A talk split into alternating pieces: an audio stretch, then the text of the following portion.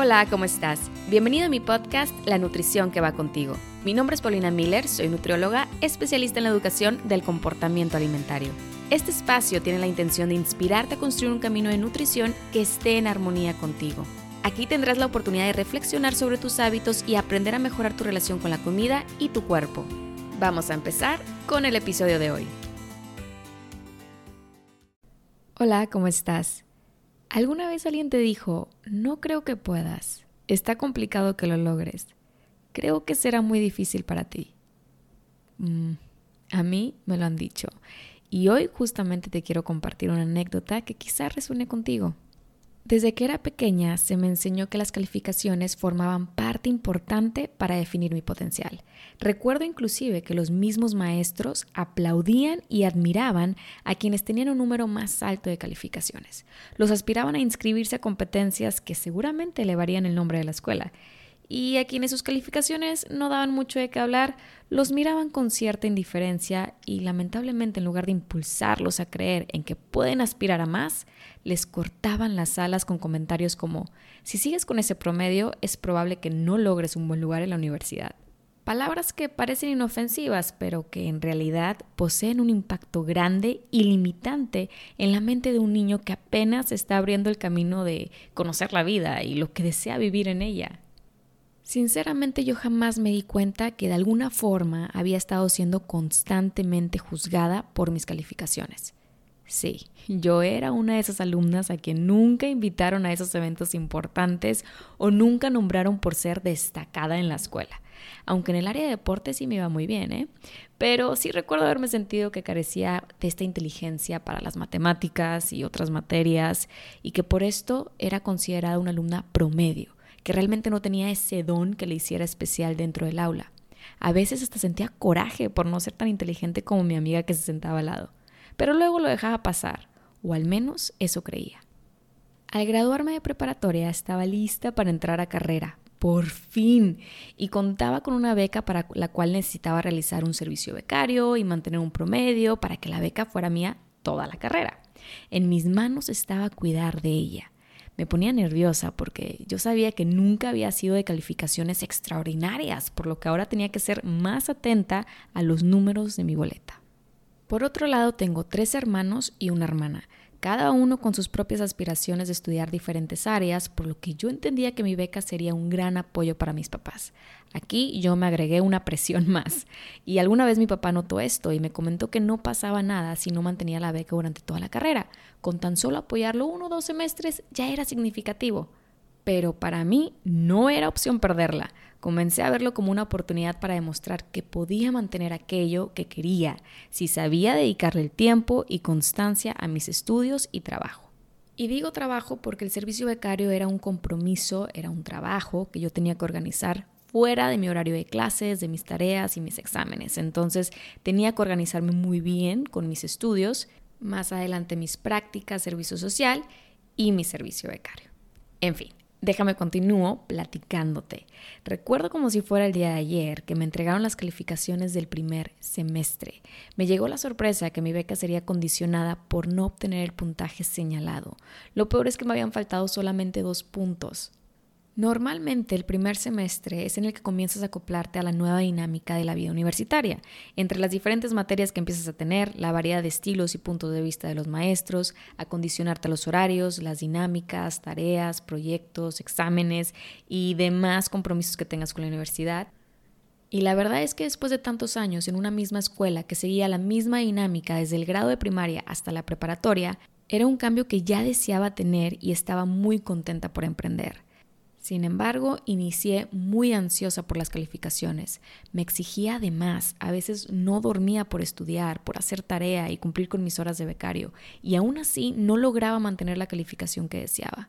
Fue un semestre en el que perdí algunos kilos por el estrés y mis propias exigencias. Y por esta razón, al terminar el semestre y darme cuenta que me habían condicionado la beca, esto significaba que me daban una oportunidad para subir mi calificación, Aquí pude sentir mi nivel de estrés elevarse a un grado que nunca había conocido antes, porque si no aumentaba el promedio, podía estarle diciendo a Dios aquello que me había prometido trabajar para mantenerlo. Al finalizar este semestre, me di cuenta que tenía dos meses largos de verano y decidí aprovechar este tiempo para meter una materia ese verano. Y después me di cuenta que me gustó la dinámica y cada verano durante mi carrera metía una materia. En fin, días antes de que comenzara la materia de verano que había inscrito, empecé a notar un dolor extraño en mi pierna derecha. No era tanto dolor, sino como cierta sensibilidad y cosquilleo cada vez que me ponía la ropa o pasaba mi mano. Luego comenzó a sentirse en mi espalda baja. Era algo muy extraño que no había sentido antes. Me incomodaba, pero lo dejaba pasar. Luego comenzaron a formarse como unas ronchitas de color rojo que hacían un camino desde mi rodilla derecha hasta mi espalda baja del lado derecho. Error mío fue dejarlo pasar nuevamente. Fueron varios días después cuando todo comenzó a ponerse más intenso. No podía apoyar bien la pierna. El dolor era insoportable. Se me dificultaba caminar y me sentía débil desde el momento que me desperté. Me quise levantar de la cama y casi casi fue imposible. Las ronchitas ya eran como bolitas de agua.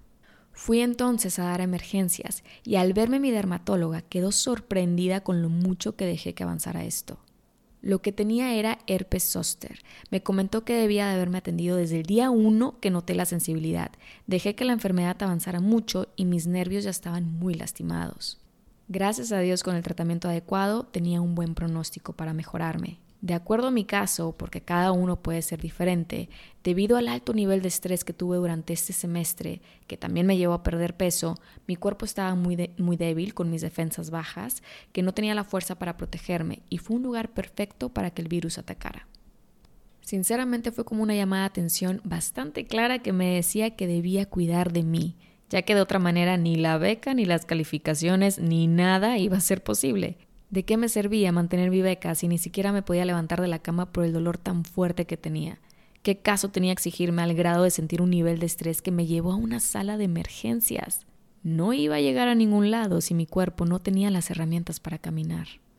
Después de algunos meses mi cuerpo recuperó su fuerza y pude apreciar el valor de sentirme bien, con ambas piernas fuertes para caminar y libre de dolor aunque tenía que irme media hora antes a mi clase de verano para poder caminar a mi paso lento debido a mi debilidad de la pierna derecha, pero se logró terminar con éxito aquella materia. Al iniciar el segundo semestre fui consciente que debía cuidar mi nivel de estrés y empezar a disfrutar más de mi carrera. Debía dejar de ver las materias como una lista de pendientes que tenía que marcar como terminado. Y de hecho fue en este momento en el que le dediqué el tiempo adecuado a cada materia y comencé a ver el valor de cada clase en lugar del valor de una calificación, cuando mi promedio comenzó a subir y subir. La clave es que empecé a gozar el proceso de aprender y crecer.